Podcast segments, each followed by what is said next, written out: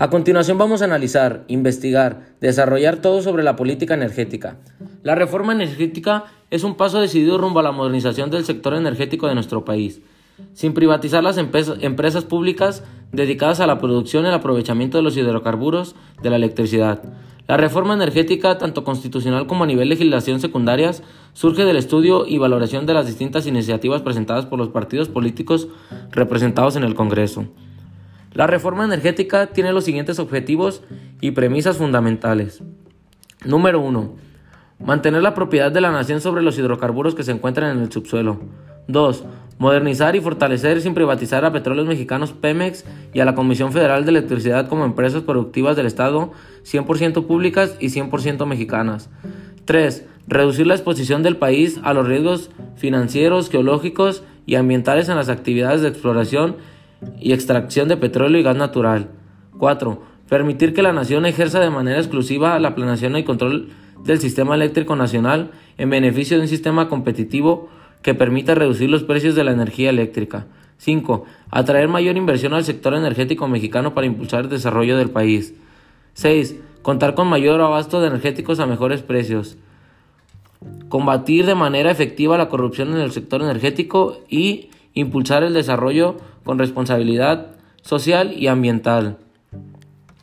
En el, artículo, en el artículo 25 constitucional se plasma el principio de sustentabilidad como uno de los criterios para el desarrollo de los proyectos de la infraestructura energética. Establece la transformación de Pemex y Comisión Federal de Electricidad en empresas productivas del Estado, cuyo objeto será la creación del valor económico e incrementar los ingresos de la nación con sentido de equidad y responsabilidad social y ambiental. La reforma energética a nivel constitucional en el artículo 27 nos plasma que se reafirma la propiedad inalienable e imprescriptible de la nación sobre los hidrocarburos en el subsuelo y la prohibición expresa de otorgar concesiones para exploración de extradición. Se, se, establece que la propiedad de la nación sobre los hidrocarburos en el subsuelo deberá firmarse en las asignaciones o contratos. Por otro lado, en el artículo 28 constitucional se establece que la exploración y extracción de petróleo y gas son actividades estratégicas.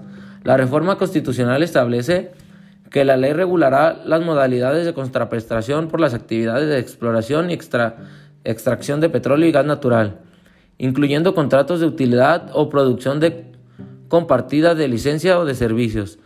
El Estado definirá el tipo de contrato que más convenga al país y escogerá la modalidad de contraprestación para lograr el mayor beneficio para el desarrollo de largo plazo del país. La reforma constitucional fortalece a las instituciones del Estado en materia de exploración y explotación de petróleo y gas natural, ya que distribuye eficientemente las responsabilidades y facultades. La, Secretaría de Energía, CENER, se mantiene como cabeza del sector y tiene entre sus principales facultades definir la política energética, adjudicar asignaciones a Pemex, seleccionar las áreas que podrán objeto de contratos para la exploración, extracción de petróleo y gas natural. Por otro lado, la Comisión de Hidrocarburos CNH será un, órgano, un órgano regulador coordinado con personalidad jurídica propia, autonomía técnica y de gestión, autosuficiencia presupuestaria. La CNH será la encargada de recopilar la información geológica y operativa, autorizar trabajos de reconocimiento y exploración superficial, llevar a cabo las licitaciones y asignar contratos de exploración y extracción de gas natural y petróleo, de suscribirlos y administrarlos de manera técnica. Por otro lado, la CHCP será la responsable de determinar los términos económicos y fiscales de los contratos, las variables de adjudicación que serán con carácter económico y verificar el correcto cumplimiento de las obligaciones fiscales y los contratos incluyendo las operaciones que realiza el Fondo Mexicano de Petróleo para la Estabilización y Desarrollo. La Agencia Nacional de Seguridad Industrial y Protección al Medio Ambiente será la encargada de supervisar y en su caso sancionar a los contratistas y asignatarios en materia de protección de las personas del medios y los bienes del medio ambiente. Por otro lado, también investigamos sobre el gas shale, también conocido como gas de pizarra o lutita. Se trata de gas natural que se encuentra atrapado en los sedimentos de roca abundantes en esquisto y otros materiales orgánicos. A profundidades de, mil, de 5.000 metros perdón, puede existir la misma placa con petróleo y otros hidrocarburos.